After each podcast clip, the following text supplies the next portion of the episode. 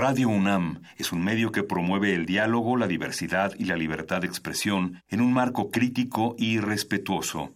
Los comentarios expresados a lo largo de su programación reflejan la opinión de quien los emite, mas no de la radiodifusora. Por siglos nos hemos hecho escuchar. Nacimos como parte de esa inmensa mayoría. Hablar.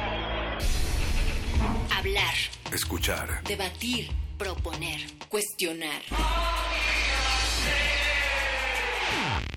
Está en nuestra naturaleza. Seamos instrumentos de conciencia de nuestro pueblo. Usamos el sonido porque atraviesa obstáculos. Muros. Fronteras. Nosotros somos la resistencia. Resistencia modulada.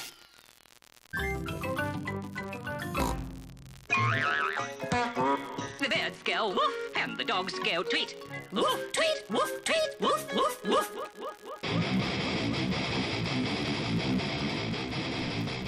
Es 15 de junio, pero más que eso es viernes. Y los viernes en la noche en Radio UNAM son viernes de música para que te relajes, para que reflexiones y para que te hagas un masaje en las orejas. Es viernes de Metálisis y hoy tenemos un programa interesante porque el frontman de Deftones, una banda llamada Deftones que ustedes seguramente conocen y si no la conocen, por favor, quédense en sintonía.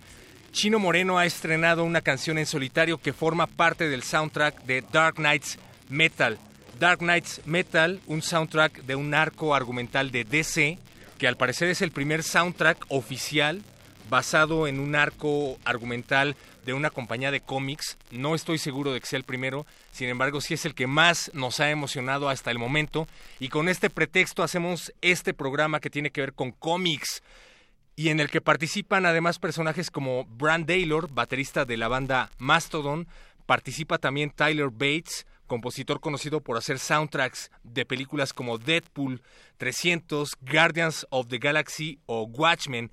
De Tyler vamos a hablar un poquito más adelante, pero les decía que usamos esto como pretexto para hablar de los cómics que han inspirado heavy metal y del heavy metal que inspira cómics, damas y caballeros.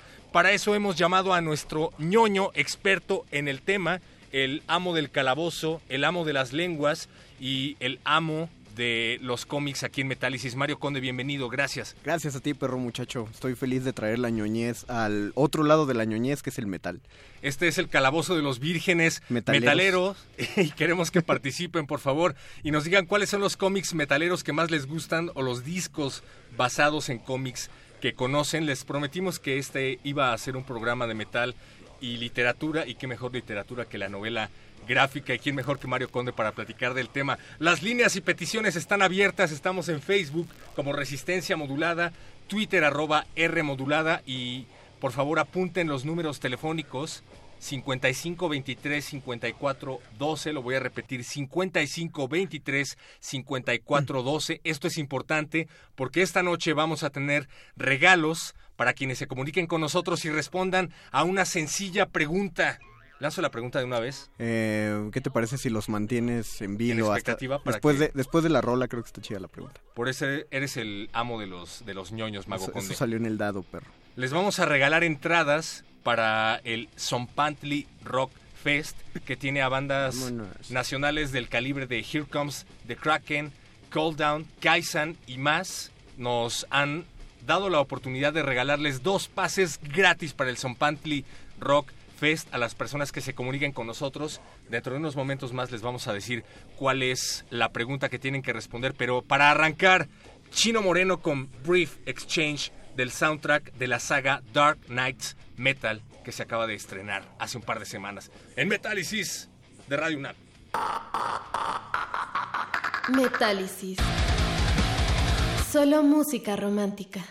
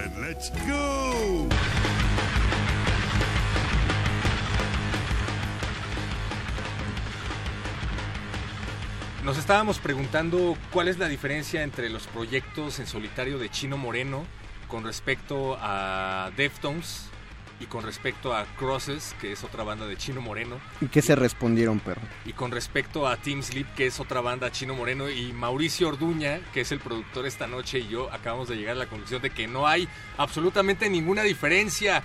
Así es que si un día cuando invitas a tu banda a cantar a Chino Moreno, ten por seguro que va a sonar como lo que acaba de, de sonar aquí en Metálisis. Qué feo que seas así, perro. ¿Qué sonó? Acaba de sonar Brief Exchange, que es una interpretación en solitario de Chino Moreno, que forma parte de Dark Knights Metal Deluxe Edition. Dark Knights Metal es el soundtrack del arco argumental de DC del mismo nombre del cual vamos a hablar a continuación. Pero les quiero presentar primero a los miembros de la banda, Mauricio Orduña en la producción, Échate un solo de producción, Mau, que ahora que te presentaron. pero por favor que no sea cumbia, por el amor de Deus. Don Agustín Mulia, el manager y DJ, Ah, mira, sí se echó su... Sí sonó un poquito a DJ, pero bueno, ahí está Mauricio Orduña en la producción. Alba Martínez en la continuidad padeciendo metálisis. ¿Cómo estás, Alba? Y bueno, nos preguntaban quiénes eran los músicos invitados. Bueno, está Jill Sharon en la batería de Dillinger Escape Plan, Michael Isondo en el bajo y Tyler Bates tocando la guitarra en el track, track que acabamos de escuchar. Tyler Bates, músico, compositor de la música de 300, de Watchmen, de es- Guardians es- of the Galaxy. Es conocido básicamente por soundtracks súper pesados, no, no precisamente metaleros, pero siempre que vean una escena atascadísima, o más bien si quieren musicalizar una escena atascadísima como de violencia y acción en cámara lenta, Bates es, es su hombre. Justamente por eso es el- uno de los compositores que más le, le, llaman la atención a Zack Snyder y por eso, por eso estuvo en 300 y por eso estuvo en, en Watchmen. Te digo la verdad, pensé que era un tipo más maduro. Digo, hablando en términos de edad, pensé que era más viejo y es bastante joven. No, a mí, yo, yo, yo lo intuía que era eh, jovenazo justamente por el atasque. no, es, es muy de... O sea, el, el me- el mejor, de los mejores soundtracks que ha hecho es el de 300. ¿Ese es tu favorito? Sí, es una cosa súper puerca y genial. Es metal sin guitarras. Solo hay... Sí hay guitarras. Exacto, pero hay, hay, hay dos piezas en particular de las guitarras y uno, una es la de los inmortales, pero la de formaciones de batalla es la misma partitura, pero solo percusiones y, y voces. Y no sería la misma película si no fuera por ese tráiler. Sí, desde luego, yo lo Digo, inmediatamente. Tyler Bates, del, el músico del que estamos hablando ahorita, está de gira con Marilyn Manson. Ahorita Ah, es el guau. guitarrista oficial de Marilyn Manson.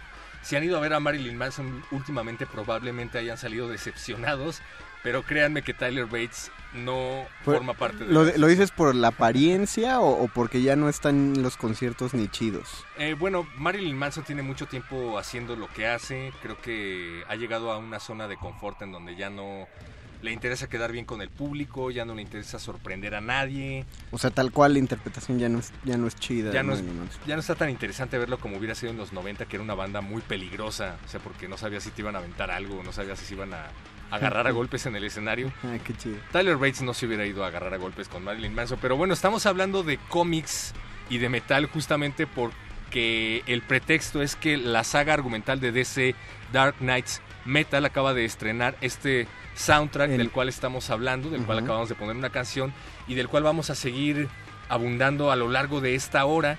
Y es que, bueno, además de que hay músicos de lujo en ese soundtrack, pues resulta que Scott Snyder, que es el escritor de este arco argumental, se enteró de la noticia y compartió una lista de Spotify que dice que lo inspira a escribir y que además para él musicaliza la historia que está contando. Y también vamos, vamos a extraer música, porque además está plagado de metal ese playlist, vamos a extraer música de ese playlist. Pero para las personas que nunca han abierto un cómic en su vida o que han abierto un cómic en su vida y que no saben de qué demonios les estamos hablando, trajimos al mago del calabozo, al mago conde, el ñoño de los cómics, para que nos explique qué demonios es Dark Knights Metal. ¿Quiere-. ¿Quieres, quiere- ¿Quieres como un preámbulo antes? Es necesario conocer un par de cosillas. Adelante, Eh, y y ya si no me da tiempo de decir que es Dark Knight, ya lo dejamos para otro bloque.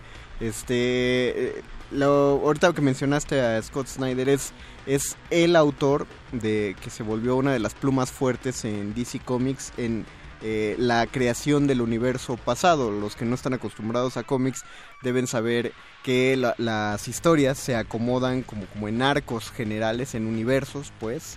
Es, es la razón por la que uno siempre piensa, oye, pero si empiezo a leer Batman, sigue la misma historia del Batman del 39 cuando se estrenó, del Batman que se publica en los cómics de los 70. Hay reinvenciones cada cierto tiempo. Del y Batman que se acostaba con Robin. Ese solo fue un número y fue prohibido y, y no es oficial. Pero fue de los 30, ¿no? No. ¿O de los 40? No, porque Batman es de finales de los 30. Ah, mira. Y, y- Qué bueno que estás aquí. Ya, ya ves, para servirte. Este, eh, y esto, Scott Snyder se le encargó escribir el Batman de la oleada anterior, que eran los llamados los Nuevos 52. Un arco que no gustó como a muchos fans porque estaba muy loco. Y yo particularmente sí, sí me gustó cosas que plantearon. Un- un- pla- una de las cosas que plantean al final de los Nuevos 52 fue, primero, una, una especie, otra nueva muerte de Batman pero aparentemente Batman construyó una máquina para clonarse a sí mismo, pero sin recuerdos de Batman, es como su manera de permanecer. Y en el momento que muere Batman, muere también eh, Joker, pero muere simbólicamente, porque nunca te, te demuestran qué fue lo que pasó con él. Cuando Bruce Wayne... Ah, y mientras Bruce Wayne no es Batman, el comisionado Gordon toma el lugar de Batman y crean una fuerza policíaca. Es como la policía utilizando tecnología de Batman. Es decir, que cuando quitas al superhéroe Batman necesitas a 300, a 300 este, sujetos entrenados para hacer el mismo trabajo que hacía él. Como la PFP, dice Mauricio Orduña. Igualito, nada más que, que sí tienen este, unos jetpacks. O sea, lo mismo, pero tienen, tienen tecnología. García Luna también tenía sus jetpacks, ¿no? No, no, ¿crees que, ¿crees que un jetpack lo va a hacer flotar ese...? No. Este, y el caso eh, eh, es que cuando Bruce Wayne recupera la, me- la memoria, eh, también la recupera este guasón y este guasón regresa. Pasan un chorro de cosas, no puedo ahondar tanto en detalles, pero una cosa de las que se plantean es que existen los nuevos dioses en este universo DC. Nuevos dioses que aparte le rinden cuentas a, a un ser todavía superior. Y uno de esos nuevos dioses es Moebius, es el dios del conocimiento y tiene una silla, la silla de Moebius, que tiene todas las respuestas del universo.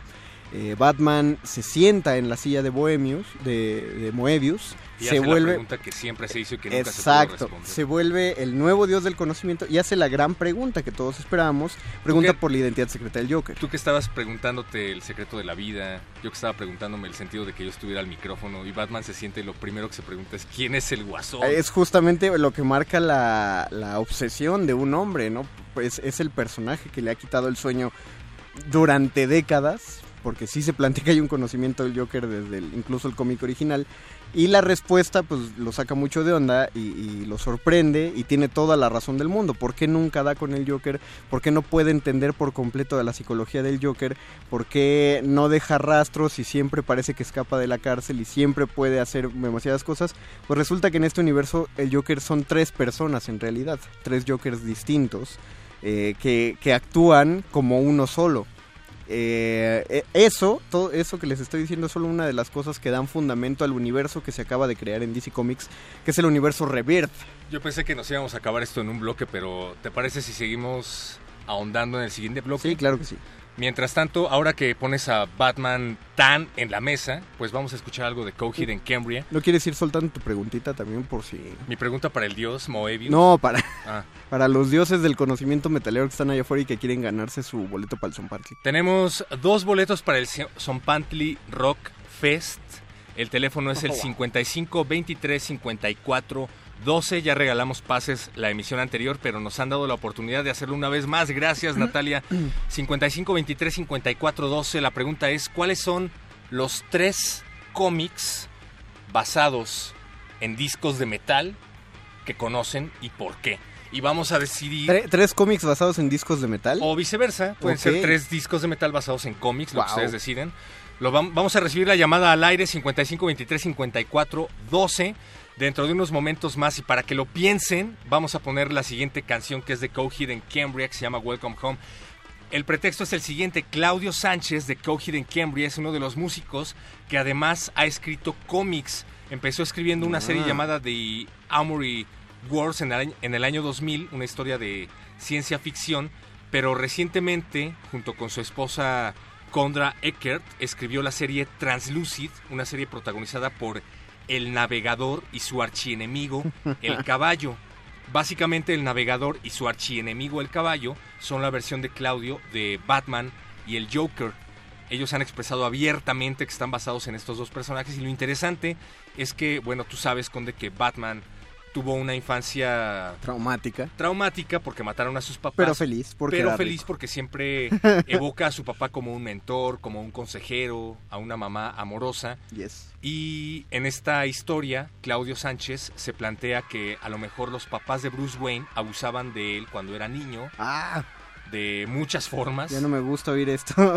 Y él a pesar de eso, pues, a pesar de que sus padres eran unas personas terribles que abusaban de él, él decide evolucionar como un héroe cuando los asesinan. Esto se llama Welcome Home Qué gran de idea. Coheed and Cambria. Y pues lean Translucid. Regresamos a Metálisis ñoño. Metálisis. ¡Puro con el metal, siempre, hoy y toda la vida, compás. compás.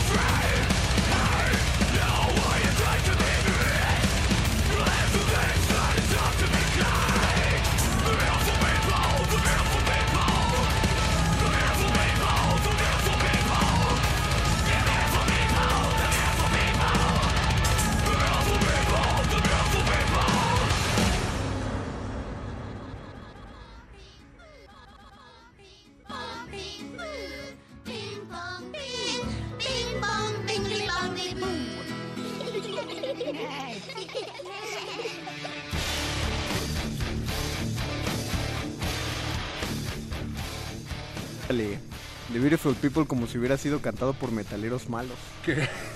Eh, sí, esto fue The Beautiful People, pero escuchamos una versión de la banda llamada Oracles. Oracles es un supergrupo formado por miembros de Aborted. ¿Conoces a Aborted, Conde? No, pero ahora, ahora creo que lo estoy conociendo. Estoy- Es como, le- es como leer un cómic de Gore. Son los maestros del death metal de Europa y también está por ahí Sana Salou, ex vocalista de System Divide y esta banda tiene un disco que sí es potente, pero es muy interesante porque echa todo a la licuadora. Si les gusta el death metal, les va a gustar este disco. Si les gusta el death melódico, les va a gustar este disco. Pero si les gusta música como la que hace la Cuna Coil, pues prepárense porque también hay música como la que hace la Cuna Coil. Es bueno, pero repito, hay que tener las orejas abiertas porque hay de todo. Esto fue un cover de The Beautiful People de Marilyn Manson hecha por The Oracles, una banda que tiene un disco que se llama Misericord de 2016 y estamos utilizando a Marilyn Manson porque Tyler Bates es el encargado de hacer el soundtrack de Dark Knights Metal. Tyler Bates, conocido por hacer soundtracks como el de 300, Watchmen, Guardians of the Galaxy y más, y actual guitarrista de Marilyn Manson. Y Dark Knights Metal acaba de estrenar un soundtrack que tienen que escuchar. ¿Pero qué es Dark Knights Metal? Pues aquí tenemos al amo de los ñoños para seguirnos hablando al respecto. Nos habíamos quedado en que Batman se sienta en la silla de Moebius Sí, para la- preguntar quién es La, la- la cosa de todo eso es que a partir de ese arco eh, y todo lo que ha hecho Batman últimamente, el mejor detective del mundo se ha dedicado ahora a investigar eh, misterios interdimensionales. Entonces, ¿qué ocurre en el arco de Dark Knight Metal y por qué se llama Metal? ¿Y por qué hay tantos Batmans? Ah, Exacto. Primero, ¿por qué se llama Metal? Porque está eh, Batman está siguiendo un rastro energético que está investigando en solitario, alejado de la Liga de la Justicia. Y ese rastro energético tiene que ver con un metal bastante extraño que parece no existir en la Tierra. ¿Te suena el término el séptimo metal? El séptimo metal. El séptimo metal es un, es un, o los siete metales, más bien, unos le dicen el séptimo metal y otros los siete metales. Es un término que hace años que ya no oímos en los cómics, pero es básicamente de lo que está hecho las bandas que le dan su poder a Hawkman, al hombre halcón, cuando lo, eh, originalmente cuando lo crearon. Y, y de hecho en los arcos, pues ahora ya nadie lee Hawkman, como que no gustó. Pero su banda, lo que le da todo Iban a ese hacer poder. una película, ¿no? Van a ser todavía y ya va a salir otro cómic. Su, su traje es hecho del séptimo metal o de los siete metales, pero ahora retoman eso y dicen pues qué son los siete metales y Batman mete eh, pues se mete en el en- con los poderes de todo mundo porque de hecho lo descubren porque Linterna Verde lo matan a revisar lo mandan a revisar la Baticueva porque ahí está saliendo una resonancia uno de esos metales. Eh, Batman tiene que ir a buscar a Hefesto, pero todos los dioses griegos ya abandonaron la Tierra, entonces la Mujer Maravilla le da una espada que Hefesto le dejó. Después Batman intercambia con Talia al Ghul por una daga que es, que es del mago Shazam y que está hecha con eso uno de esos metales. Y el problema es que todos esos metales o, esas dagas de ese metal se utilizaron hace muchos años en un ritual hecho por gotamitas de la, o sea, gente de Ciudad Gótica, pero de la Edad Media, para convocar a un demonio, un demonio murciélago llamado Barbatos. Y la cosa con ese demonio eh, llamado Barbatos es que él vive en el multiverso oscuro, porque a Scott Snyder se le ocurrió que puede haber un multi así como hay 52 mundos en el multiverso, que, y, el que más llama la atención es Tierra 2, donde, de donde proviene la Liga de la Justicia pues, mala, por así decirlo, la- las versiones malignas de todos ellos, pero se le ocurrió qué tal si existe todo un multiverso, o sea, 50 y, o muchos más de esos mundos, pero completamente corrompidos. Y entonces O sea, Barbatos... sería la Ciudad de México en elecciones. Serían 52 veces a las elecciones al mismo tiempo en la Ciudad de México. Y en ese universo múltiple hay siete mundos donde Batman tomó la elección incorrecta, por así decirlo, o tomó la elección corrupta y de alguna manera se fusiona o absorbe o roba el poder de otros miembros de la Liga de la Justicia para convertirse en los Caballeros Oscuros, en los Dark Knights, que ellos sienten que existen en solitario, ¿no? Hay un Batman que es conocido como la Muerte Roja, que es el Batman que le roba la fuerza de la velocidad a Flash. De hecho, se fu- lo fusiona dentro de su cuerpo, como que lo atrapa, y se vuelve un Batman lo bastante rápido como para poder tomar venganza. ¿Tiene que ver con la muerte roja de Edgar Allan Poe? No, no, no, no, no. Solo es el nombre. Solo es el nombre.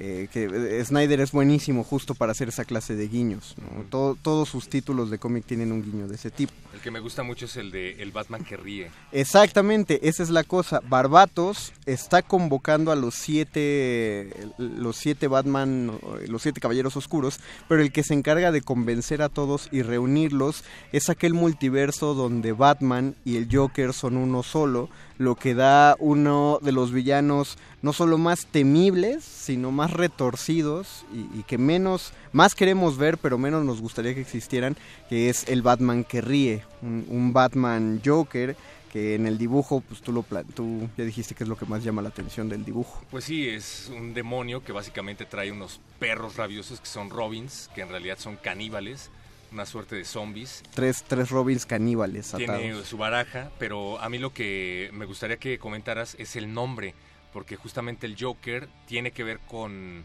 un personaje de la década de los 30, me parece que se llamaba El hombre que ríe, y en el cual se basa Bob Kane para crear al payaso maligno. El, el- el hombre que ríe es una novela de Víctor Hugo.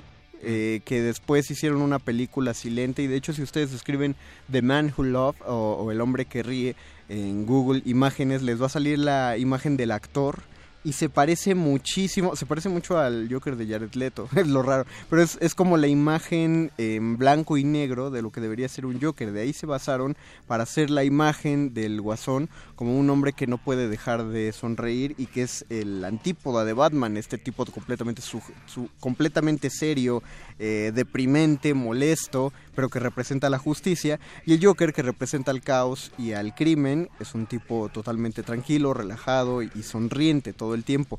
El hecho de que exista un Batman que sonríe es, es en sí tétrico ya dentro de la, de la misma construcción del personaje, ¿no? Es decir, es un Batman que ha vivido lo mismo que, que Batman. Que Bruce Wayne. Que Bruce Wayne, eh, un Batman que lo ha vivido incluso peor, pero justo como el Joker mantiene la sonrisa. Es- y por eso es tan atractivo y todo el mundo lo queremos ver. Vamos a seguir platicando de cómics y de ñoñez, pero vamos a escuchar más música. Nadie quiere sus boletos. Tenemos boletos 55 23 54 12 es el número al que tienen que marcar para responder una simple pregunta. Tienen que decirnos qué bandas de metal conocen que estén basadas en cómics o qué discos de metal conocen que estén basados en cómics. 55 23 54 12. Hay muchísimas opciones. Recuerden que este tipo de trivias eran difíciles en los 90. Ahora googleen, ajá. Cuando tenías que leer. Ahora lo único que tienes que hacer es ir a Google y buscar bandas que están basadas en cómics o rolas de bandas de metal que están basadas en cómics. Yo les voy a dar una. La siguiente que vamos a escuchar se llama I Am the Law de Anthrax, que está basada en un personaje llamado Judge Dredd. ¿Ubicas al juez Dredd? Oh, cómo no. El juez Dredd es un cómic de una editorial no tan conocida de una serie de jueces que viven en un futuro postapocalíptico, que son jueces, que son policías y que viven en una sociedad distópica porque todo el mundo se acaba de ir al diablo porque hubo una explosión nuclear. Y bueno, se acaba de estrenar en 2012, hace poquito, Hace, nada, güey. 3D, una gran película que no tiene nada que ver con la de los 80 de Stallone. A mí me gustó bastante, me parece que es una adaptación más fiel del cómic original. ¿Tú la viste, Conde? No, La de Stallone sí era muy mala, sí era como cualquier no, de era, era, era malona, pero era padre por ser malona, como todas las de Stallone y todas las de Schwarzenegger. Algo Son así. muy buenas por malas. No, la nueva no, y, y no, no llama nadita la atención. Dice Mauricio Orduña que le gusta Rocky, pero es que justamente el problema es Ah, ese, Rocky está chida. que era un Rocky pero vestido de superhéroe, no es el caso. Bueno, Dread 3D me gustó muchísimo, tenía más de la esencia del cómic, pero al parecer pues no, no tuvo gran resonancia. Me parece que está en Netflix, búsquenla, háganlo después de escuchar esto que se llama I Am the Law de Anthrax. Metálisis. Solo música romántica.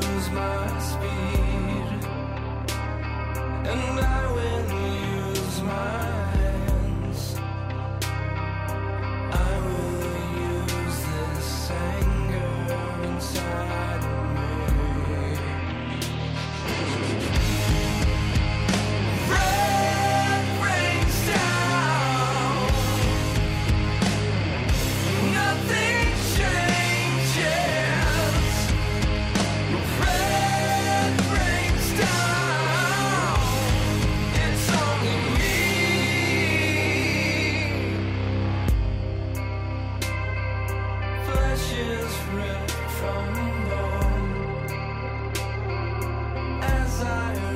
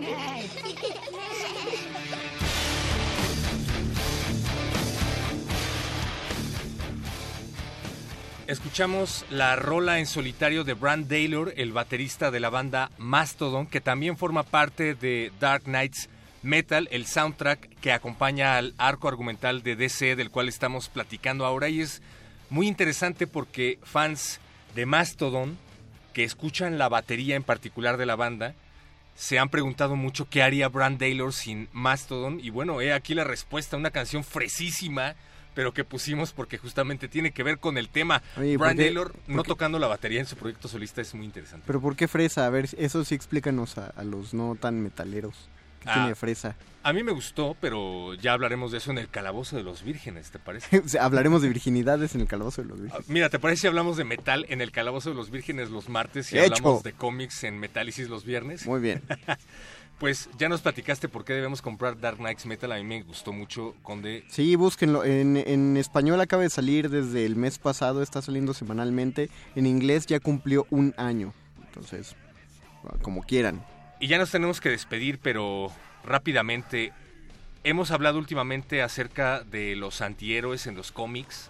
Hemos hablado últimamente acerca de qué es ser héroe, qué es ser un superhéroe, por qué Batman no encaja totalmente con el concepto de héroe o de antihéroe. Ajá. Pero última, di, porque es millonario, dice Mauricio Orduñ. ¿Qué, qué te pasa? Eso, eso es este, ¿cómo se llama?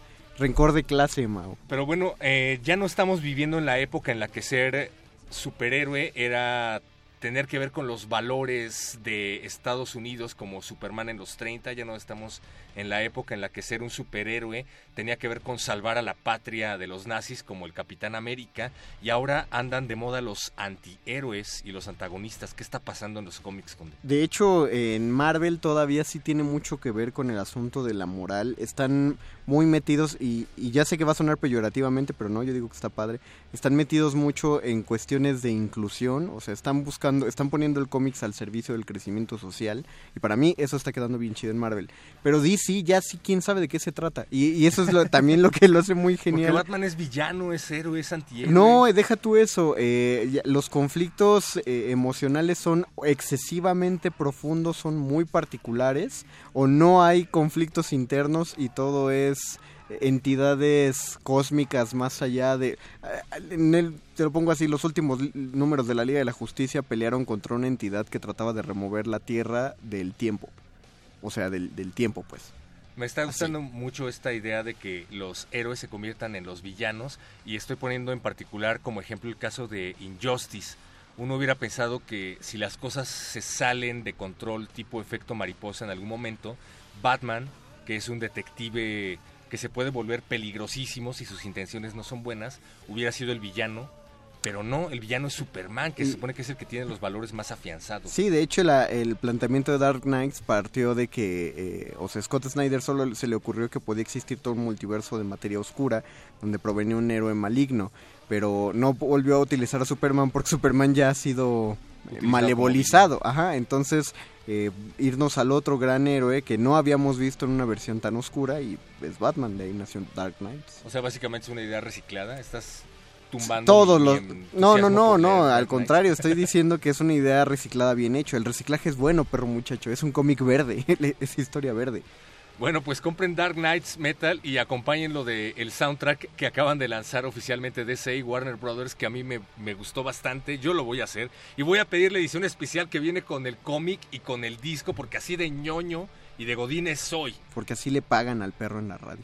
Gracias, Mario Conde, por haber venido aquí a Metálisis. Gracias, perro muchacho, por invitarme y gracias a todos los metaleros. Y nos escuchamos el próximo viernes. Recuerden que ya no hay boletos para el Zompantli Rock Fest. Todos se terminaron. Le vamos a mandar la notificación a nuestra querida amiga Natalia. Para despedirnos, vamos a escuchar esto de la banda Power Trip, que forma parte, Conde, del playlist que hizo en Spotify Scott Snyder, el guionista Solo, de solo Dark Knight. por eso me dan ganas de abrirme mi cuenta de Spotify, Ajá. solo por Scott Snyder. que no necesariamente tiene que ver con la trama de Dark Knights, no necesariamente tiene que ver con el soundtrack de Dark Knights, pero es muy interesante el playlist que comparte Scott Sí, Snyder. si sabes, porque- si sabes que él escribe con esa música, eh, la quieres oír. Exacto, ya la, la quieres leer. Pues ahí está, esto es Power Trip y esto fue Metálisis. Muchísimas gracias, nos escuchamos el próximo viernes. Metálisis. ¡Puro metal! Aquí con el metal, siempre, hoy y toda la vida, compás. compás.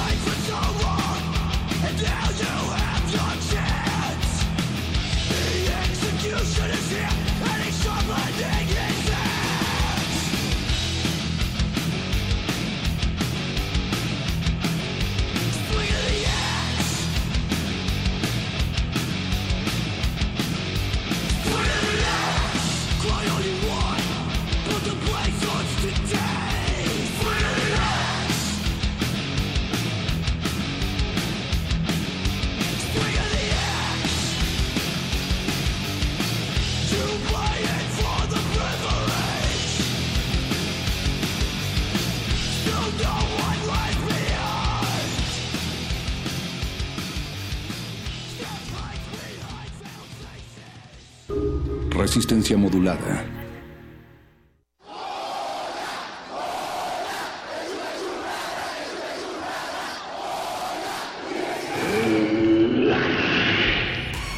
¿Te identificaste?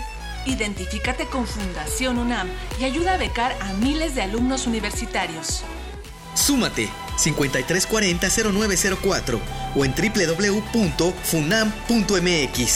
Contigo hacemos posible lo imposible.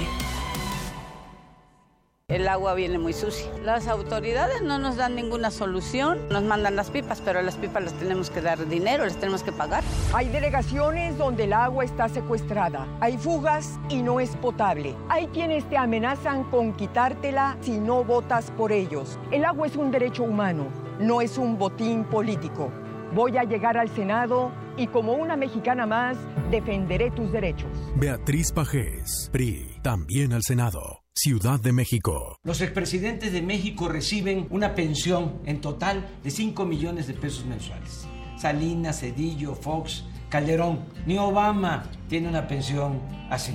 Y no está en ninguna ley. Es un acuerdo que firma el presidente que llega porque sabe que cuando termine él se va a beneficiar con esa pensión. Yo voy a llegar a ser presidente de la República y ya no voy a firmar ese acuerdo se van a terminar las pensiones millonarias a los expresidentes. Andrés Manuel, presidente. Partido del Trabajo. Hola, ¿qué tal? Hola, hola, hola, hola, hola, ¿qué tal? Los esperamos en el 96.1 de Radio UNAM, Xochicoscat, Collar de Flores, 10.30 de la mañana, Radio UNAM. Recuerde, 96.1, soy Mardonio Carballo. Xochicoscat, lunes a las 10.30 horas por el 96.1 de FM. Radio UNAM. Experiencia sonora. Habla Alejandra Barrales. Nuestra ciudad tiene una gran oportunidad para renacer. El primer paso será convertir el actual aeropuerto en un nuevo Chapultepec, para que la ciudad respire y se comience a renovar el ciclo del agua. Tendrá espacio para una segunda ciudad universitaria y aprovecharemos la infraestructura que ya existe para el desarrollo tecnológico de la ciudad. Este proyecto lo vamos a construir entre todos. Este es el renacimiento de la ciudad. Alejandra Barrales, candidata a jefa de gobierno, PRD. Todos sabemos que la delincuencia y el crimen han ido en aumento en la ciudad. es porque el actual gobierno abandonó su responsabilidad. Regresó la corrupción y nos dieron la espalda. Solo con capacidad y honestidad lograremos una ciudad más segura. Vamos a modernizar el sistema de cámaras pasando de lo analógico a lo digital. Esa es la ciudad innovadora y de derechos que vamos a construir. Esa es una ciudad con esperanza. Claudia Sheinbaum, candidata a jefa de gobierno de la Ciudad de México. Innovación y esperanza. Morena. Flash informativo, porque usted lo pidió. Primer movimiento, se asoma la pantalla. Luisa Iglesias, Juana Inés de Esa, Miguel Ángel Quemain y todo el equipo no prometen estar peinados, pero sí bien dispuestos. A nuestra programación habitual de 7 a 10 de la mañana por radio, se suma la señal de TV UNAM de 8 a 10. Primer movimiento. Despeinado, pero haciendo comunidad.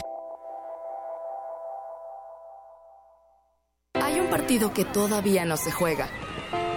Se juega aquí, en la ciudad, y nos lo jugamos todo. Aquí no juegan 11, aquí jugamos millones de ciudadanos. Y si no estás, entonces no hay juego. El balón está en tu cancha. Este primero de julio, por la Ciudad de México, votamos todas y todos. Instituto Electoral Ciudad de México. Con participación, todo funciona. En las últimas décadas hemos luchado por fortalecer nuestra democracia y no debemos dejar de hacerlo. En estas elecciones, si ves que alguien intenta impedir que la ciudadanía vote, intentan comprar tu voto, te piden tu INE o acarrean votantes, denúncialo ante la FEPADE al 01800-833-7233 o en fepade.gov.mx. Haz la diferencia este primero de julio. Vota libre. INE.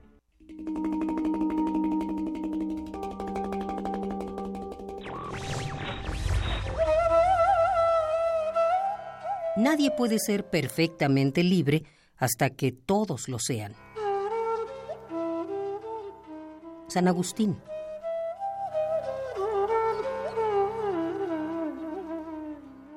Radio UNAM. 2018. 100 años del nacimiento de Carlos Illescas. Poeta nacido en Guatemala, país del que fue exiliado en 1944 en el contexto de la Revolución de Octubre. A partir de entonces vivió en México, donde se destacó gracias a su obra artística y sus trabajos como colaborador en medios culturales como Radio UNAM, Canal 11 y Radio Educación, entre otros. Yo recuerdo que don Carlos me decía que él le había dicho a su mamá, ahorita vengo.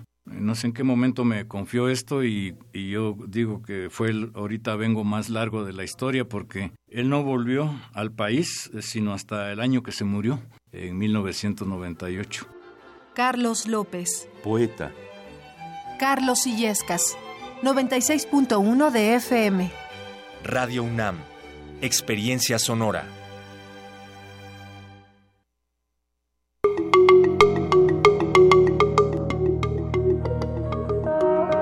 Los sonidos se mezclan, Coinciden.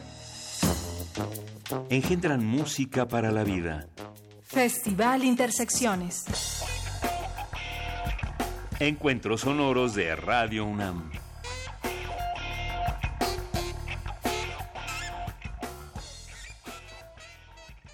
Con ustedes, el licenciado Alejandro Gómez Arias.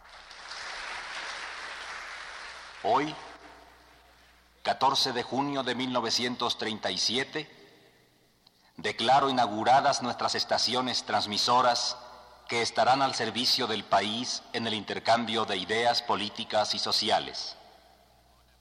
Por ellas podrán transmitirse todas las tendencias, todas las ideologías, pues nuestra labor es de absoluto desinterés al servicio de las clases imposibilitadas de congregarse aquí. Estaremos, pues, al servicio de la cultura y al servicio del arte.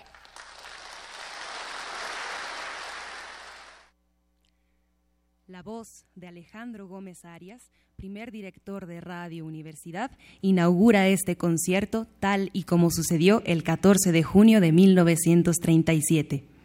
El día de ayer celebramos el 81 aniversario de esta querida radiodifusora. Al margen del evento, queremos reconocer la labor de nuestros compañeros, de todos quienes día a día comparten la responsabilidad que conlleva pertenecer a una de las instituciones artísticas y culturales más importantes de este país. Una radio al servicio de estudiantes, académicos, ciudadanos a pie, la audiencia madrugadora y los radioescuchas nocturnos.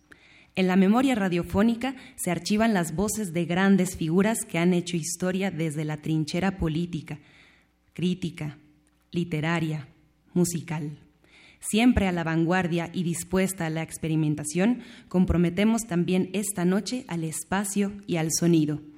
Javier Lara y Alex Otaola presentan un proyecto único de improvisación en tiempo real que juega entre ritmos y frecuencias en vivo, desde esta, la sala Julián Carrillo, podrán escuchar un diseño sonoro que aprovecha el recinto con un formato 5.1.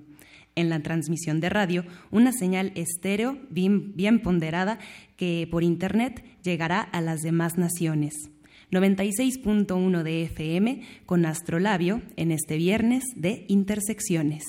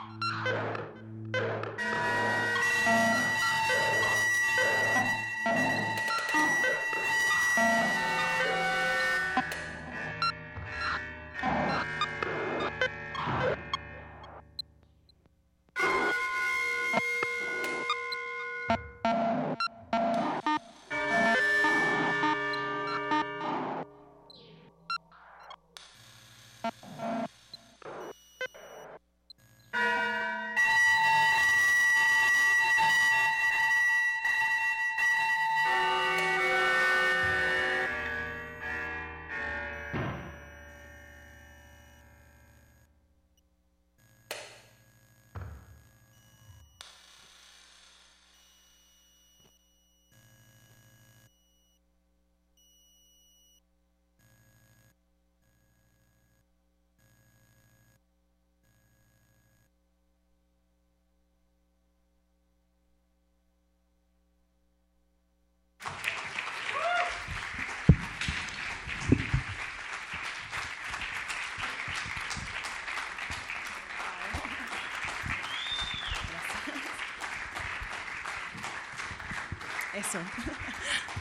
Se escuchan los aplausos del público, quienes podemos alcanzar a ver que sonríen, que hacen gestos de complicidad y bueno, un agradecimiento público y también radiofónico a Alex Otaola y a Javier Lara, quienes son parte de Astrolabio, conviviendo y celebrando también en este 81 aniversario de Radio UNAM.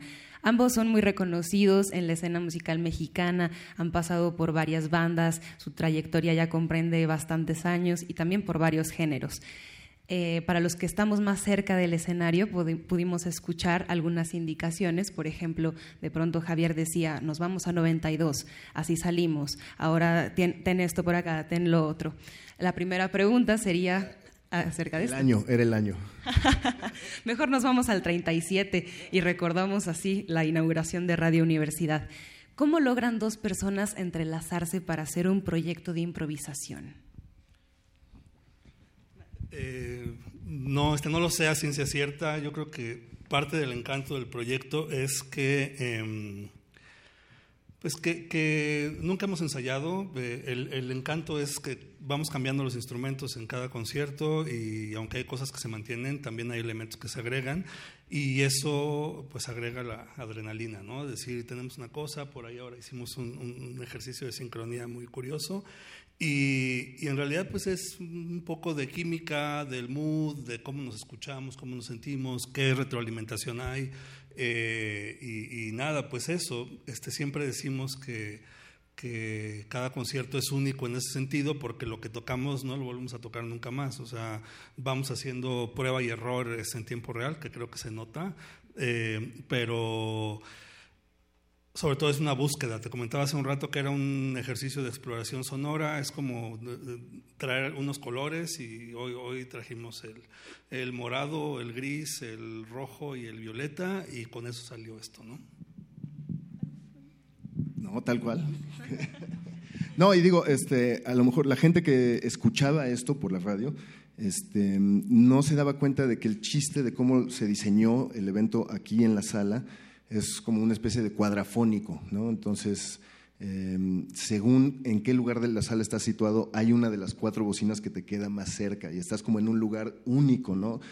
la persona que está de este lado oyó un concierto un poco distinto a la persona que está allá, ¿no? Porque acá nosotros diseñábamos qué cosas salían por estas bocinas de enfrente y qué cosas salían por allá atrás y estábamos tratando de jugar con esa espacialización, por así decirlo. O sea, seguramente en la radio daba la sensación sonora de que se estaban escuchando encimadas dos estaciones o sea, como dos informaciones distintas simultáneamente, ¿no? Este, traslapadas. Pero aquí lo que se estaba tratando era que de un lado del, público llegara una información, cierta información, y del otro otra, ¿no? Entonces, como que ese también es un poco el viaje de Astrolabio. Para lograr capturar esto en un disco, lo que se nos ocurrió fue, teníamos, hagan de cuenta, como que lo que sucedió aquí, ¿no? Este, una mezcla cuadrafónica y en medio de la sala pusimos un micrófono, se llama binaural, que es literalmente una cabeza humana con dos cápsulas aquí en, las, en los oídos. Y entonces le pusimos play a lo que habíamos hecho y en la cabeza se grabó eso. Entonces el resultado es un archivo que si lo oyes en audífonos es cuadrafónico. O sea, replicas las situaciones, por eh, las este, especificaciones espaciales de dónde está una persona escuchando algo en medio de cuatro fuentes. ¿no? Y las personas que estuvieron aquí creo que lo disfrutaron bastante porque pues, este, se notaron muy entusiastas. Radio UNAM, una verdadera experiencia sonora. ¿Tienen alguna temática que inspire los sonidos que usan o las piezas que componen? Eh, no, eh, bueno, nos, nos, gusta música muy similar, creo, y, este, y podríamos decir, este Brian Eno King Crimson, Zappa, David Sylvian y tal, que obviamente no se escucha acá, pero lo traemos en el espíritu, en el corazón y de alguna manera supongo que, que, saldrá. Y después de eso, em, yo creo que eh, la, la, forma en que configuramos el, el equipo es ya una, una, declaración de intenciones, ¿no? Este, la forma de, de, encadenar los efectos, si primero pongo el delay y luego el reverb y luego el chorus o el chorus primero, es ya una declaración de intenciones y es parte de la exploración. Y en ese sentido coincidimos mucho también, o sea, nos gusta ver qué pasa al hacer las cosas de la manera no tradicional, ¿no? Y, y los resultados, este, eh, eso es parte de, la adrenalina acá, los resultados a veces son desastrosos y tienes que rápidamente este, corregir sobre la marcha y ir a lo que sigue, ¿no? Entonces, eh, pues influencias creo que hay todas, no nada más en la música, este, en, en, otras artes, en el día a día, en lo que hacemos, y al final creo que de una u otra forma aquí se nota. Bueno, ¿de dónde viene Astrolabio? Un poco está conectado. Este, el astrolabio era como la brújula marítima que se usaba antes, ¿no? Cuando la relación de en dónde estabas era pues el sol, ¿no? En dónde estabas en medio del océano, ¿no? Entonces estás en medio de la nada, ¿no? A veces, pues así se siente, ¿no? Cuando estás tocando, literalmente no estás pensando en escala de do y, tonalidades y acordes y así. Es como si volvieras cuando empezaste a hacer música que tocabas de oído, o sea, lo que tu oído te decía, esto suena bien. Literalmente es ir combinando sonidos a partir de lo que va disparando el otro, entonces vas, se vuelve como un diálogo, ¿no? Este, y entonces, astrolabio era como esta manera de situarte en medio del océano, ¿no? Cuando no tienes idea hacia dónde queda qué puerto o qué dirección, ¿no? Entonces, este, el guion que preguntabas, que va entre la, este, antes de la I y la O, la I y la O son input-output, ¿no? Entonces, como que eso también como que medio denota el tipo de sonoridades que va a haber, ¿no? Y Astrolab, si queda de un, de un lado, como que entonces es como laboratorio estelar, una cosa Entonces, como que eh, nos gustó para describir el ejercicio. A nosotros también nos gusta. Sin rumbo, pero con destino, será acaso la pregunta. Cuéntenos a qué les ha sonado este concierto, su experiencia también es importante para nosotros. Estamos en Facebook como la Sala Julián Carrillo con toda la programación de los conciertos y actividades. Y ya para cerrar, habrá mucha gente que tenga inquietudes del tipo pues más técnico o entre comillas clavado. Así que bueno, aquí hay demasiados juguetes, luces, botones, se prende y apaga todo. Quizás si intentan pasar esto en un aeropuerto los detengan pensando que es una bomba. Entonces, ¿podrían explicar un poco acerca de los aparatos, instrumentos que juegan? Este lado es el sencillo. ¿eh? porque es un teclado que puede estar saliendo monofónico y pasar por estos pedales o estar saliendo desde aquí polifónico y pasar por este otro pedal, ¿no? Entonces, ahí hay como ciertas combinaciones. Este, el iPad y el Chaosilator, que es como un sinte táctil, pasan por el Chaospad, que son efectos táctiles. Esa es otra parte de la nave y aquí hay un pad ¿no? de percusiones, pero que tiene sampleos que tú le cargas, ¿no? no son sonidos de tambor, sino que tú le cargas, por ejemplo, con lo que empezó y terminó el, el concierto, era como un sonido como de home, como este, un clip, digital, como basura digital. ¿no? Entonces, ajá, textura. Entonces tú puedes literalmente ponerle lo que quieras en cada pad y, y tú medio percutivamente los, los, disparas como sampleos. Entonces, esta es la parte sencilla. El lado de allá no tengo muy, muy claro cómo funciona. A ver, este, doctor Lar, cuéntenos. Pues yo me quedo de este lado para que llegue el cable. Es un sintetizador modular que es donde baso toda mi, mi, mi parte. Es un sintetizador que ahorita lo tengo configurado de cinco voces. Un sampler, que es el que está allá, un Octatrack. Un sintetizador FM, que es eh, la siguiente cajita Em, y muchos efectos, aquí hay algunos, de aquel lado hay otros, y lo interesante es que casi todos los efectos los traigo modificados por voltaje, algunos son efectos que están dentro del sistema modular, entonces por ahí escuchaban bases de batería ahí medio raras con, con delays irregulares porque iba inyectando voltajes. Em, tengo una caja de ritmos también, un módulo de sonidos, de, sonidos percusivos, perdón, y este y bueno, pues básicamente eso, se, se, ve escandaloso, pero eh, pues es un poco tener un, un, mapa mental de qué es lo que significa. Yo traigo de hecho una nota en mi teléfono para, para acordarme, porque de pronto son tantas cosas en la, en la mixer que no me ubico bien en dónde está cuál y si me confundo, pues regreso a mi nota. Pero bueno, es eso básicamente y lo que trato siempre es de complementar lo que trae Alex. El, concierto de hoy fue particular por muchas razones. Una de ellas es que Alex hoy, no trajo guitarra, por ejemplo, que la guitarra siempre funciona como, como un trigger, este, pero hoy no, no, la trajo, es el primer concierto de Astrolabio sin guitarra y creo que es el primer concierto en que el público escucha mejor que nosotros, ¿no? También. Sí, que, que, es una decisión este, voluntaria, este, propia. No quisimos monitoreo para no contaminar el cuadrafónico de aquel lado, entonces este, nosotros escuchamos bien, pero creo que de aquel lado se sintió mucho mejor el, el surround. Perfecto. Radiofónicamente tenemos que despedirnos. Yo creo que aquí en la sala podemos continuar todavía con una pieza, si ustedes lo desean. Mientras se ponen de acuerdo y tomarán posiciones, queremos agradecer a todo el equipo técnico que de verdad eh, pues, se rifó en este reto técnico también de sonorización, quien estuvo Inti Terán, Emanuel Silva, Rafael Alvarado, Rubén Piña, Paco Mejía, Juan Pujet, Gabriel Medina. En la iluminación, Antonio Beltrán. Transmisión, Agustín Mulia. Continuidad, Alba Martínez. Producción radiofónica, Héctor Salic. Ustedes, el público, muchísimas gracias por venir, por asistir a la sala. También a todos quienes nos escuchan. Todos somos parte de la historia del 81 aniversario de Radio UNAM. Y se despide en esta voz Montserrat Muñoz. Síganos, por favor, en redes sociales. Continuamos con más de Astrolabio.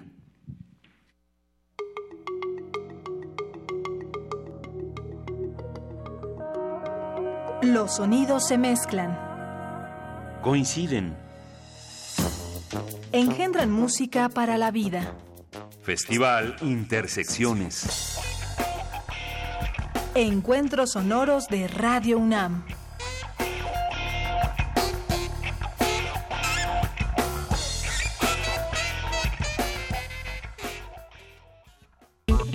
Arturo Ramos, escritor veracruzano, comparte sus crónicas desde el país vecino.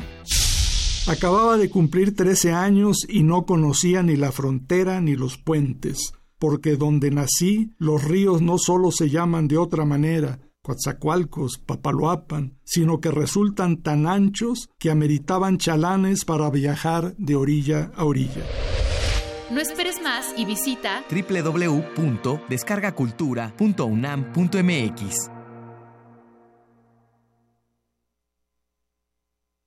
Soy Xochil Gálvez. A lo largo de mi vida he luchado por los derechos de los pueblos indígenas y he dado la batalla contra la corrupción. Como ingeniera, experta en tecnología y sustentabilidad, trabajaré para que te falte el agua y mejor padrinos. Este primero de julio, el primero de julio, vota PAN. Nueva Alianza presenta una historia de la vida real. Betty, ¿qué tienes? Ya lo pensé bien y al que quiero es a Pepe. Es sensible, honesto, me escucha. Entonces, ¿qué te preocupa? Las personas que me lo presentaron no me laten. Pues díselo. ¿Cómo? Siempre hay una manera. Tienes razón, Ma. Sí hay una manera. Pepe, te digo que sí, con Nueva Alianza. ¡Ay! ¿Cómo te fue? Muy bien, le dije que sí a Pepe. ¿Y Andrés? Ya lo conocí, seguro mañana va a ser su berrinche. Tenemos la fusión exquisita para ti. Dos esencias finamente mezcladas que al entrar en contacto con tu ser te harán bailar. Diáspora de la danza. La música a través del cuerpo. Acompaña a Juan Arturo Brennan de lunes a viernes a las 6.40 de la mañana y a las 15 horas por el 96.1 de FM. Radio UNAM. Experiencia sonora.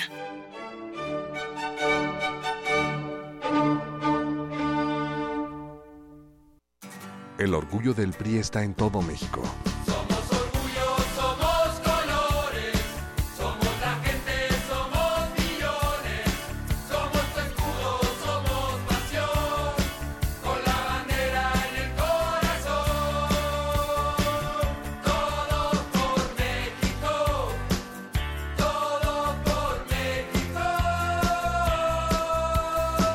El orgullo del PRI está en su gente. No lo olvides.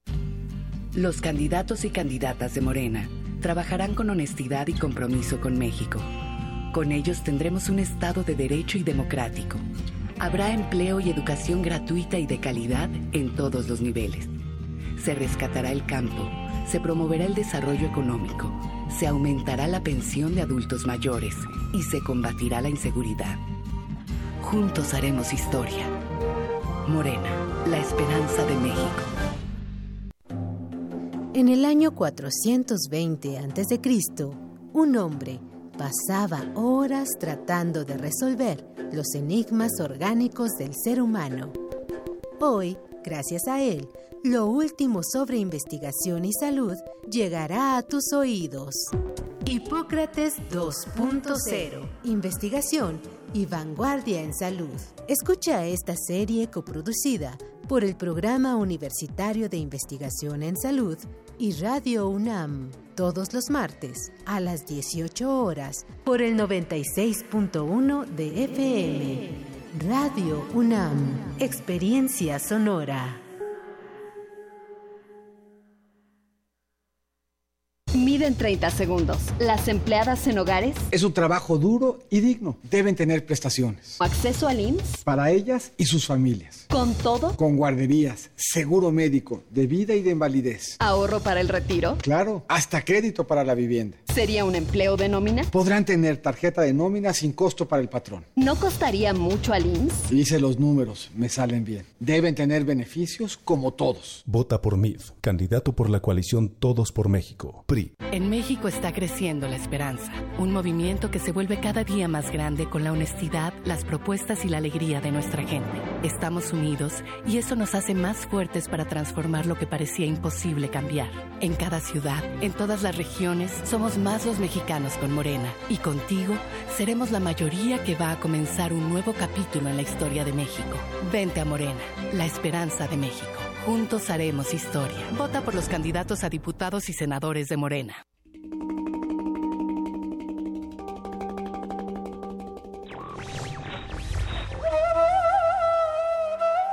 Uno tiene que ir muy lejos para saber hasta dónde se puede ir.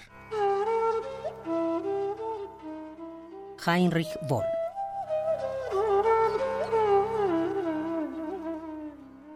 Radio UNAM. En 1937 nació Radio Universidad.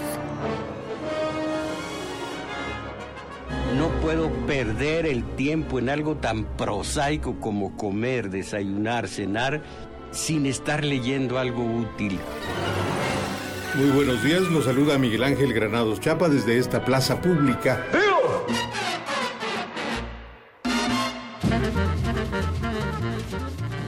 Debemos de ser más fieles a las preguntas que a las afirmaciones.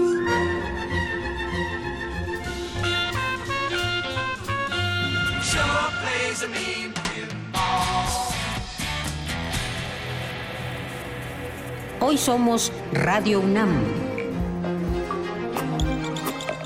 81 años de experiencia sonora.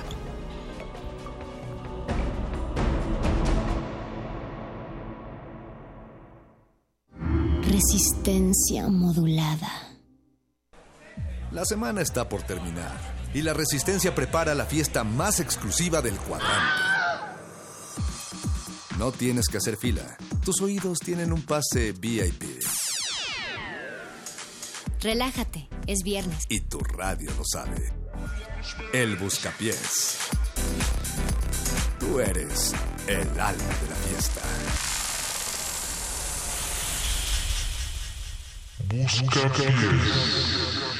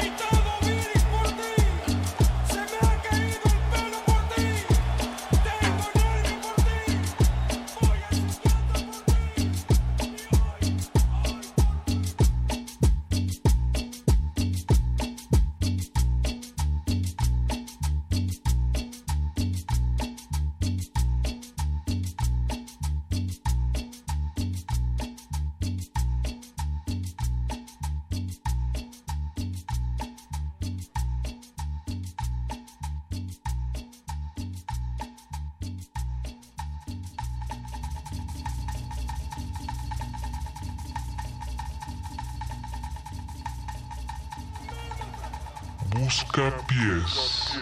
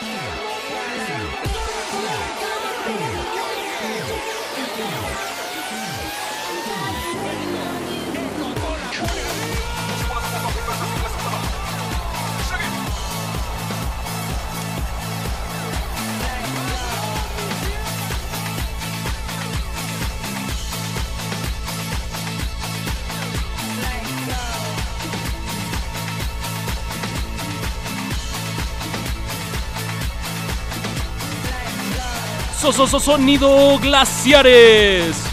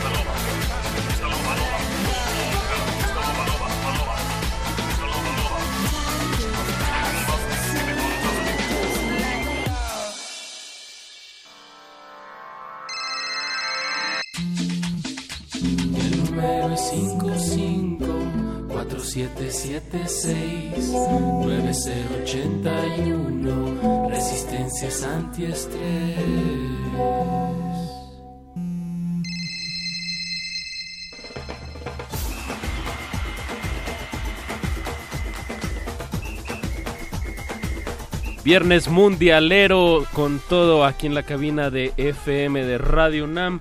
Junio 15 a las 22 horas con 21 minutos. Les deseamos que estén pasando el mejor viernes del año. Viernes mundialero, viernes preelectoral.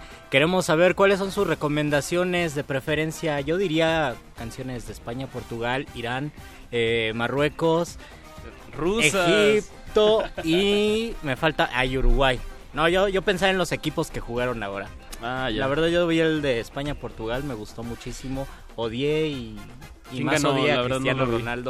Empataron 3 a 3. Wow. Pero ustedes díganos si son del team me gusta el fútbol o si son del team no me da igual, no me importa el fútbol. Para eso tenemos un teléfono en cabina el 55 23 54 12 55 23 54 12 y comuníquense con nosotros, pídanos sus recomendaciones de este viernes. ¿Tú qué opinas del fútbol, Lufloro Panadero? A mí, a mí me gusta el fútbol. Hace cuatro años escribí una décima que decía, ¿cómo me enoja el fútbol? Nos distrae de lo importante y el pobre pueblo ignorante al verlo pierde el control. Por eso opino que gol. ¿No era gol? Pinche portero, iba en curva el delantero, no era fuera de lugar. Ese gol debe contar. El árbitro es un culero.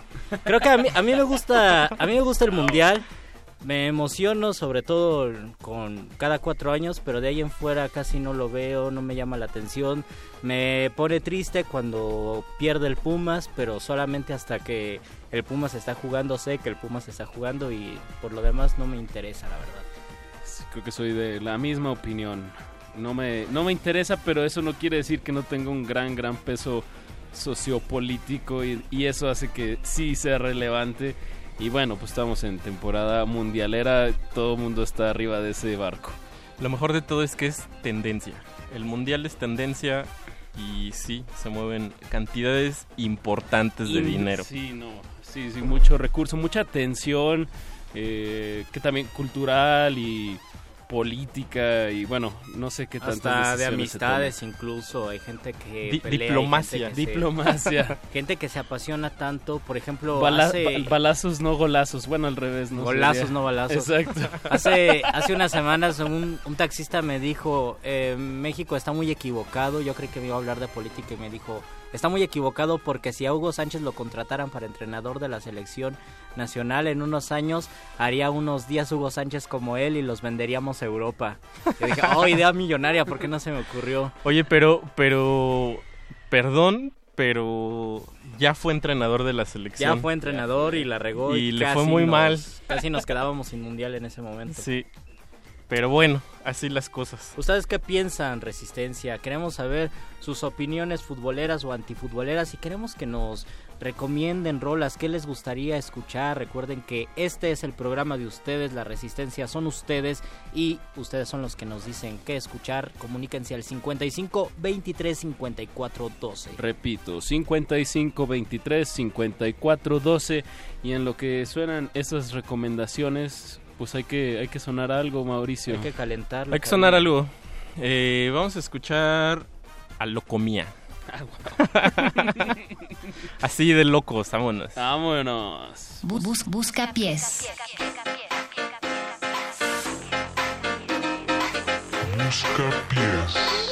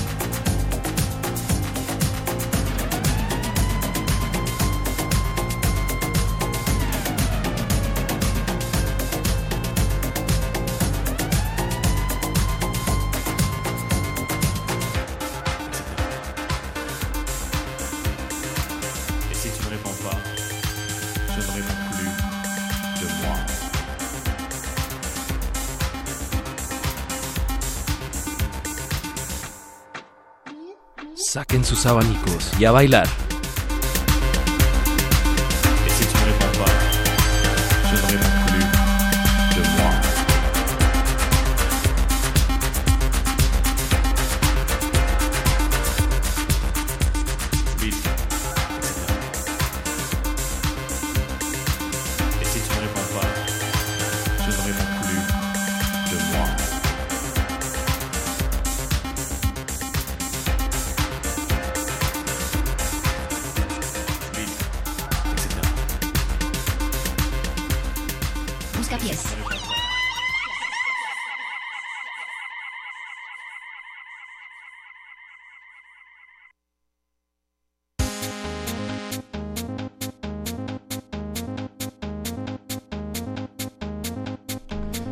Mía, te la presto, acaricia la música de viernes, música de la resistencia. Queremos saber sus recomendaciones. Comuníquense al 55 23 54 12. Armando Maradona dijo que México no merecía eh, que el mundial fuera en 2026 aquí y además en Canadá y en Estados Ah, se Unidos. atrevió a decir eso, Así eso que ustedes digan, si ustedes están de acuerdo de que no merecía México el mundial, comuníquense al 55 23 54 12 y si ustedes están de acuerdo, entonces comuníquense al 55 23 54 12 y pídanos una recomendación. Vamos muchachos. Ahí donde, donde las arañas hacen su nido. ¿Ustedes. ¿Ustedes qué mundial recuerdan con pasión? Si es que algún, en algún momento les apasionó el mundial. El 94 a mí ¿El me 94? pegó, que fue en Estados Unidos, era un perrito la mascota. Ah, era, era COVID. Estaba Kobe. que ahora se volvió famoso otra vez. Tenía que salir el Rompió tema. la, rompió la portería. Ah, yo la pensé, que rompió ro- con una yo patada. pensé que rompió la cuarta pared. Casi rompe la cuarta pared. Oye, Impresionante. pero, pero de Impresionante. esto del mundial, eh, a mí no me emociona tanto que sea en nuestro país. ¿No te emociona? No, estás de acuerdo? no, Y porque aparte está dividido, es la primera vez que hacen eso, eh, ¿no? lo hicieron en Corea-Japón Ah, Pero también. aquí son Claro. tres países. Sí, pero es como si tu vecino del norte Ajá. Hiciera una gran fiesta y te dijera, te invito, pero te pones a servir margaritas. Sí. Te pones a servir este los tragos. Exactamente. Y de eso 80 no está padre. partidos, 10 se juegan en Ajá. México, 10 se juegan en Canadá y 60 en Estados Unidos. En Está realidad es raro. un mundial de Estados Unidos. Sí. Solo que nos dan 10 eh, partidos Como para el que TLC. ¿no? Toda esta negociación. Exactamente. Algo así. Mejor no lo pudiste haber dicho, querido Apache.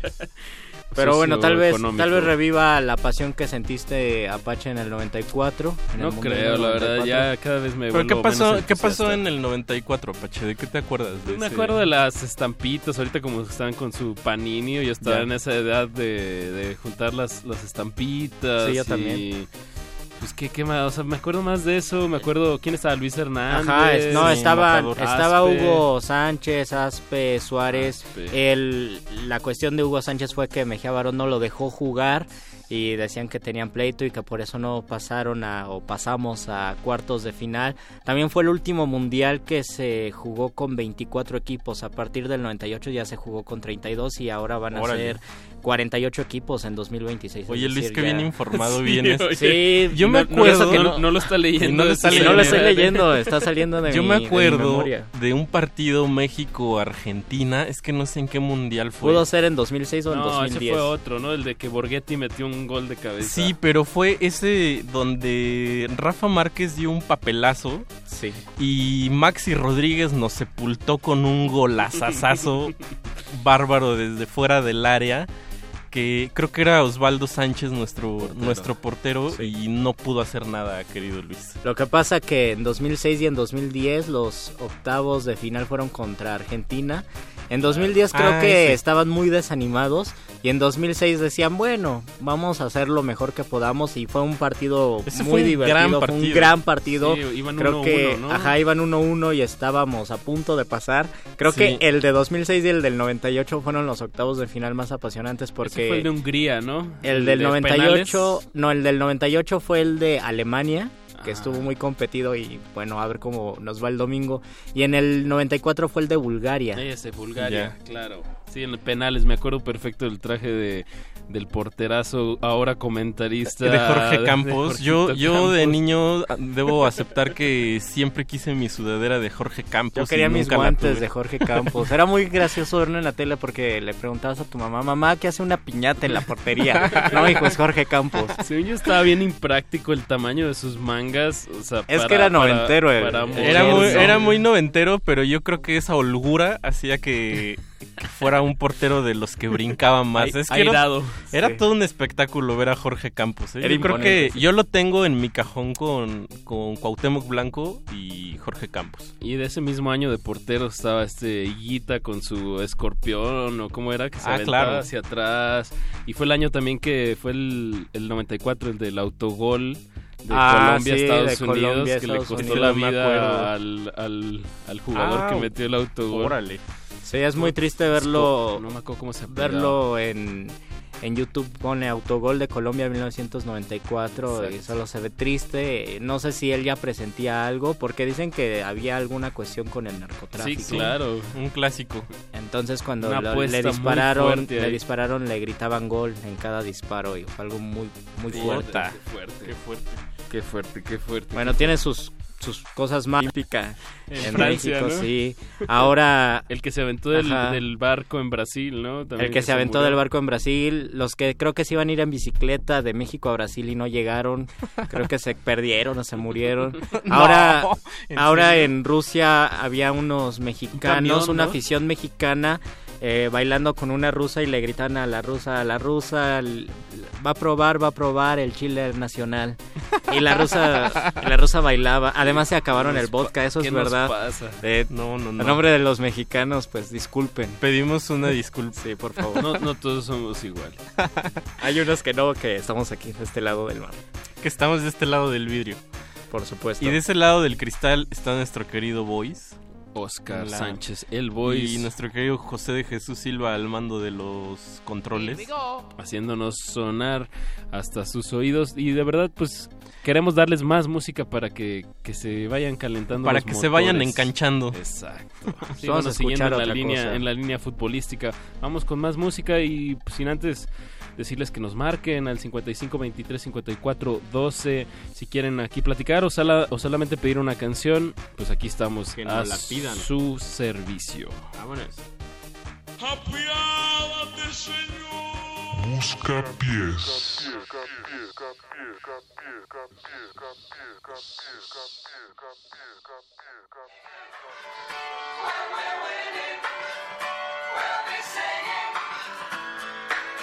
I get knocked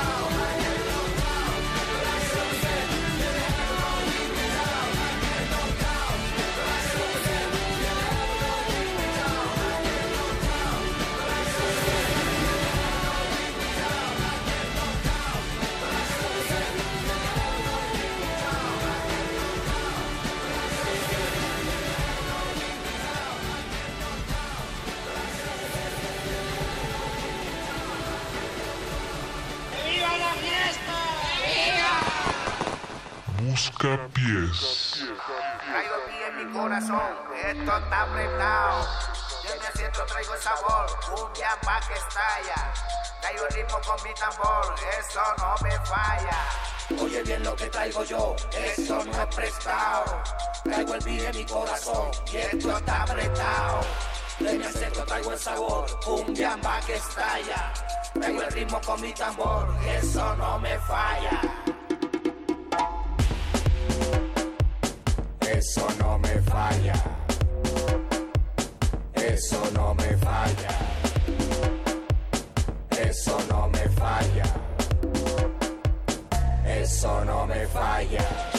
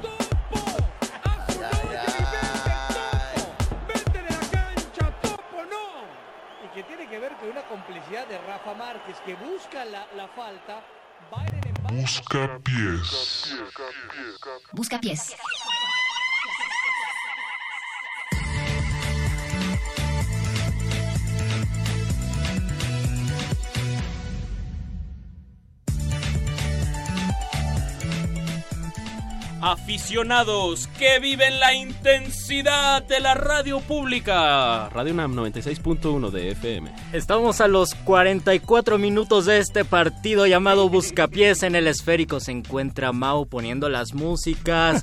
En la defensa tenemos a nuestro querido Boys.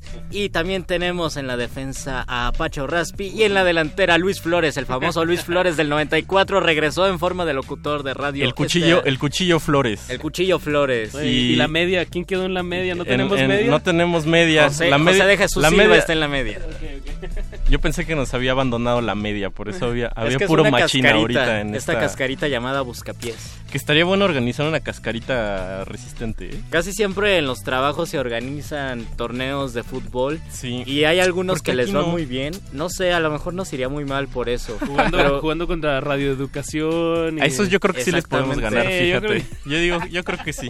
Contra Ibero y IPN, etcétera. Sí. Mira, yo creo que, que, que Radioeducación e IPN sí les podemos ganar. ¿Y quién, quién daría la batalla? No FM sería un partido duro. Uy, ahí sí se pondría. Por cierto, mañana tienen una fiesta de, de aniversario en el Capitán Gallo, ahí en la calle de Ayuntamiento, en, el, en la colonia centro. Vayan, apoyen este proyecto por internet que se llama No FM. De verdad es, es un- una comunidad bastante interesante. Y cada vez que conozco a alguien, alguien conoce a alguien que, que eh, hace radio ahí en No FM. Sí. Y eso habla muy bien de, de cómo se han pues cómo incluyen voces y, y cómo abordan muchos, muchos temas con una libertad de expresión de verdad admirable. Sí, a mí me gusta mucho como la, la ideología que tiene, no me acuerdo cómo se llama quien dirige Benjamín. Benjamín, Ajá. que si es que a mí no me importa lo que vayan a decir, sino que tengan algo que decir. Eso es lo único importante en No FM, me gusta mucho esa idea y cada vez se llena de programas más extraños. Sí, cada vez se No pone más FM extraño. y se pone muy divertido. Escúchenlo.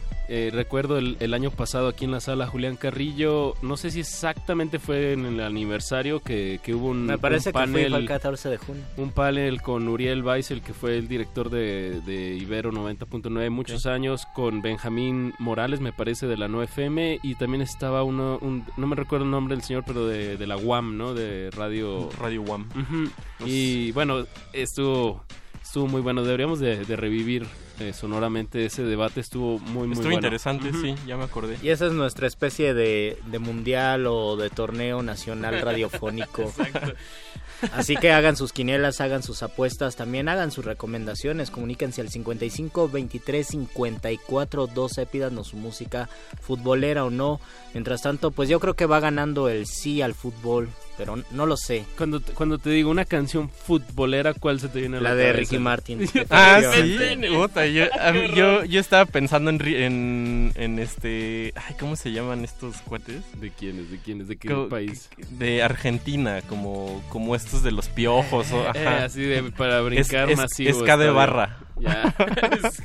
Y creo que y creo que se me viene a la mente esa canción porque eh, según las estadísticas de los equipos que existen en el mundial, eh, la mayoría son de habla hispana. Hay ocho países de habla hispana, después siguen los de habla árabe, que son cinco o seis países, y ya los que hablan inglés, francés, portugués. Ah, sí. O sea, hay muchísimos hispanohablantes y hay pocos angloparlantes en el fútbol. Órale, qué buen no dato, sabía eso. buen es un dato ¿eh? interesante y sobre todo que los árabes están en segundo lugar. O sea, hay muchos árabes, está Egipto, está Túnez, está Arabia Bueno, Saudita que le fue mal. Eg- Egipto o trae, bueno, está lesionado su goleador, Sabah, pero es un jugador increíble. Sí, es una de las estrellas. Dicen que las estrellas, yo no sé si estoy de acuerdo, pero según la página de la FIFA, eh, las estrellas es el jugador de Egipto, el Chicharito, Cristiano. Ronaldo, que ya se aventó tres goles en este mundial. Él metió los en tres un goles solo de partido se aventó tres goles. Tres y goles solamente... y dos fueron un poema, Luis. Ajá, y dos fueron un poema y el otro fue un berrinche.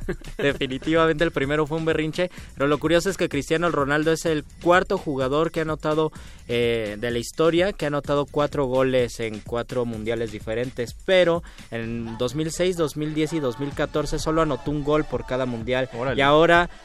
Tres de una. triplicó en un solo partido. O sea, Digamos que está todo. en su mejor momento y todavía nos falta ver a Messi. Y eso que él ya se hizo su propia autobiografía. Está en su mejor Ah, sí. momento y en su peor momento porque pues la justicia lo está persiguiendo por, por desvío de Por el- por el recursos, fisco. por el fisco. igual que a Márquez no también se le armó A por Márquez ahí- le echaron algo de lavado de dinero. Exactamente. Que Márquez también, yo creo que de los jugadores importantes y que yo respeto muchísimo. fue este año fútbol. todavía está jugando No. no ya no verdad No, este año creo que sí va a ir. sí Sí, ahí sí, está sí va a ir. Ya Ya, no es el Rafa Márquez no no que- ya. hachero que metía la pierna duro, ya no, No, es ese O Márquez. que metía la mano a veces. o que metía la mano, pero pero digamos yo creo que es de los, me atrevería a decir que es un jugador muy inteligente. Y el Chicharito creo que todavía tiene un mundial más. Sí, de este. Chicharo todavía, todavía tiene. Y además ahorita es una de las estrellas, seguro. Yo, yo lo- el que nunca he entendido a Giovanni Dos Santos, no sé ni dónde juega, ni, ni lo he visto meter goles, pero ahí siempre está como Pues una digamos, estrella, o sea, digamos no entiendo. Apache que déjalo así.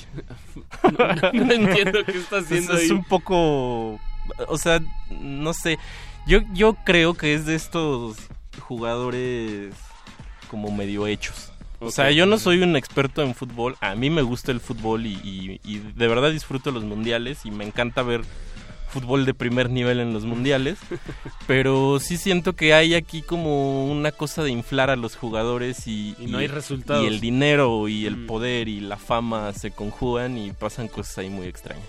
Como el, el la escándalo de... Algo, algo así, ¿no? O sea, también creo que es un poco el, el público que, que los encumbra como, como ídolos y pues quién sabe qué, qué tan... quién sabe qué tan cierto sea o qué tanto merecen eh, esa idolatría. Lo cierto es que sí jala muchísima expectativa y también a veces decepción porque México, la selección mexicana es el único país que se ha mantenido tan constante en todos los mundiales. Llevamos desde el 86 o por lo menos desde el 94, porque en el 90 no fuimos, hasta la fecha o hasta 2014, que no han pasado al quinto partido y siempre se han mantenido en los octavos. Los demás, eh, los demás equipos o ganan el mundial como le pasó a Italia y a España y a la siguiente no pasan octavos de final ni siquiera o ahora Sí. Italia que ni siquiera clasificó Italia no fue, que- Italia no fue en octavos. es decir pueden hacerlo el mejor papel o pueden hacer el peor papel y México en el mundial siempre ha sido constante y yo creo que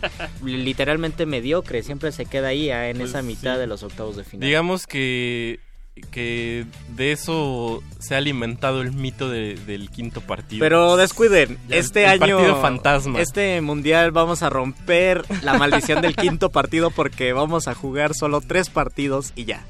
Ese es mi pronóstico, pero yo espero, yo espero estar equivocado. Pero está- Pero está flojón el grupo, ¿no? Es, es bueno, excepto de Alemania. ¿Quién, ¿Quiénes son Es los otros Suecia, Alemania y Corea del Sur.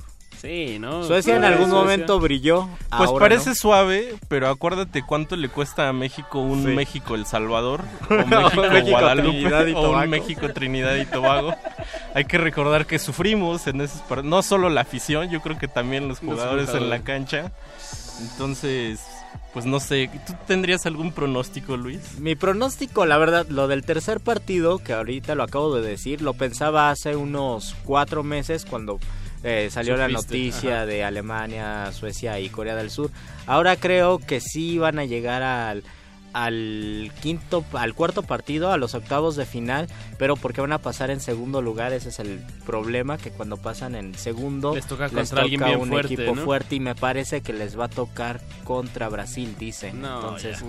entonces es Alemania y luego Brasil va a estar muy Brasil trae ahí una espinita que se tiene que quitar, ¿no? Sí. Después de esa goleada de con Alemania. de esa goleada Uy, 7-1 con Alemania 7. que dolió muchísimo y después con la de Holanda que fueron como 4-0 es que ya los agarraron muy desanimados en el juego del tercer lugar Sí. Eh, también les fue muy mal entonces pues andan andan bajones y han andado así desde 2006 porque en 2002 ba- eh, ganaron luego 2006 2010 no pasaron a octavos me parece o a cuartos de final y luego ya en 2014 pues así les fue Me encanta cómo este buscapiés se ha convertido en algo que, que nos invade todos los días a través de la televisión con comentaristas que Sí. le dan tantas vueltas a- al deporte. Yo no sé cómo le dan tantas vueltas a, a un balón y 22 personas jugando.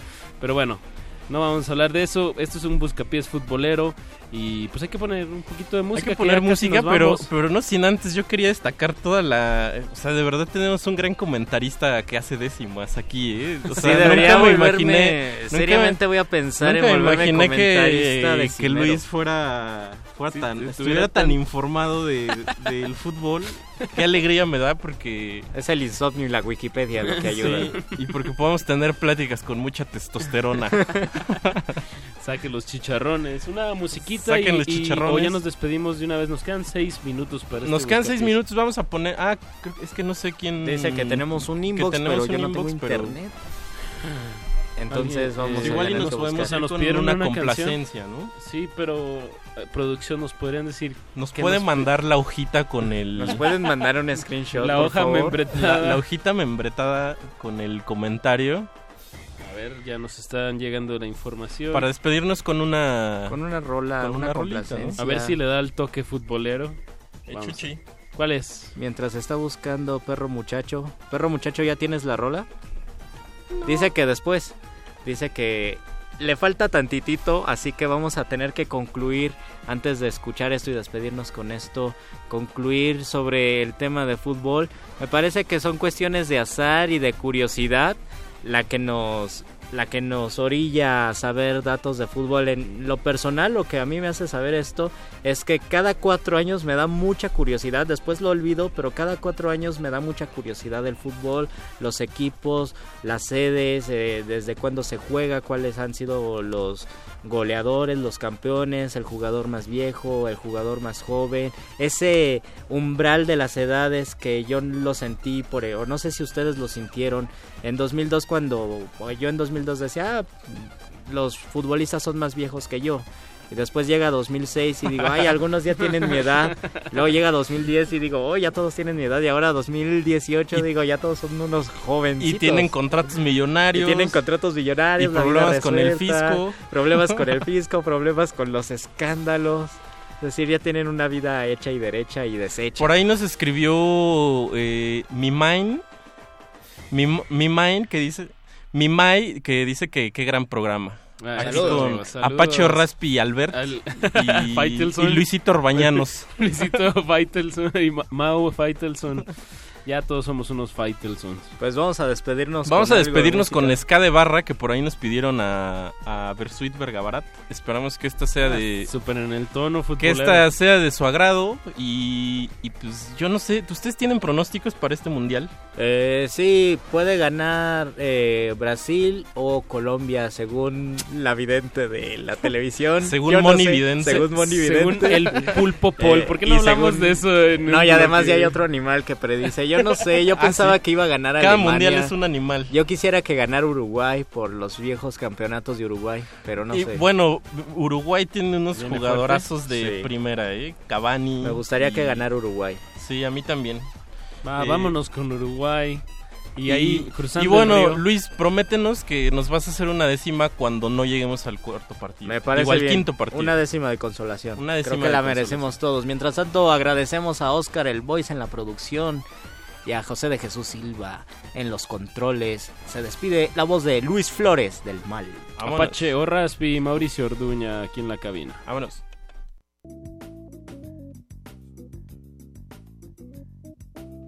Bus- busca, bus- busca pies. Miro la revista y el televisor, me muevo para aquí, me muevo para allá, no más bla a caballo, lo tienen que matar, que me vienen con chorizo, pero ya va a llegar, que cocinen a la madre de caballo y al papá y a los hijos, si es que tiene, o a su amigo el presidente, no le dejen ni los dientes porque menen, menen, menen se lo gana y no hablemos de pavadas, si son todos traficantes, y si no el sistema qué, y si no el sistema qué.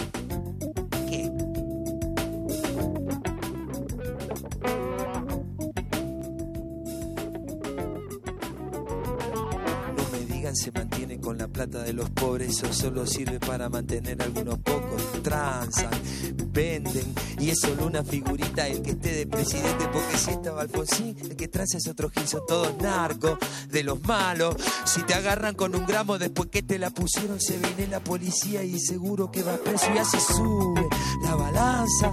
El precio también sube, también sube la venganza, ahora va. ¿Y ahora qué? Son todos narcos. Y el presidente es el tipo que mantenga más tranquila nuestra gente. Lleva plata del lavado. Mientras no salte la bronca del norte nos mandan palo. Ay, ay, ay. Uy, uy, uy. ¿Qué me dicen del dedito que le meten en Jujuy? Ay, ay, ay. Uy, uy, uy. ¿Qué me dicen del dedito que le meten en Jujuy? a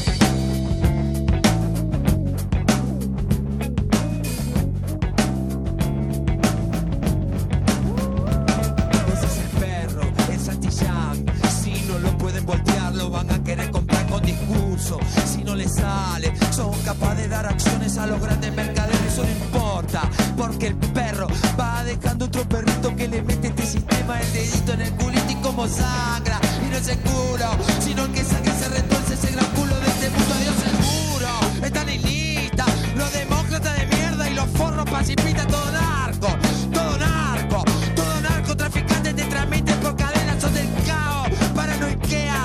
persiguen si son putos, te persiguen si son pobres, te persiguen si fumas, si tomás, si vendés, si fumás, si compras por el tonto para para comer, si tomás, vender, comprar, fumar, y vayas en todas las conchas de su madre. ¿Para qué?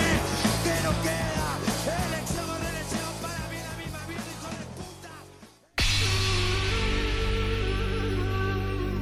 Por siglos nos hemos hecho escuchar. Nacimos como parte de esa inmensa mayoría. Hablar, Escuchar. debatir, proponer, cuestionar. Está en nuestra naturaleza. Seamos instrumentos de conciencia de nuestro pueblo. Usamos el sonido porque atraviesa obstáculos. Muros, fronteras. Nosotros somos la resistencia.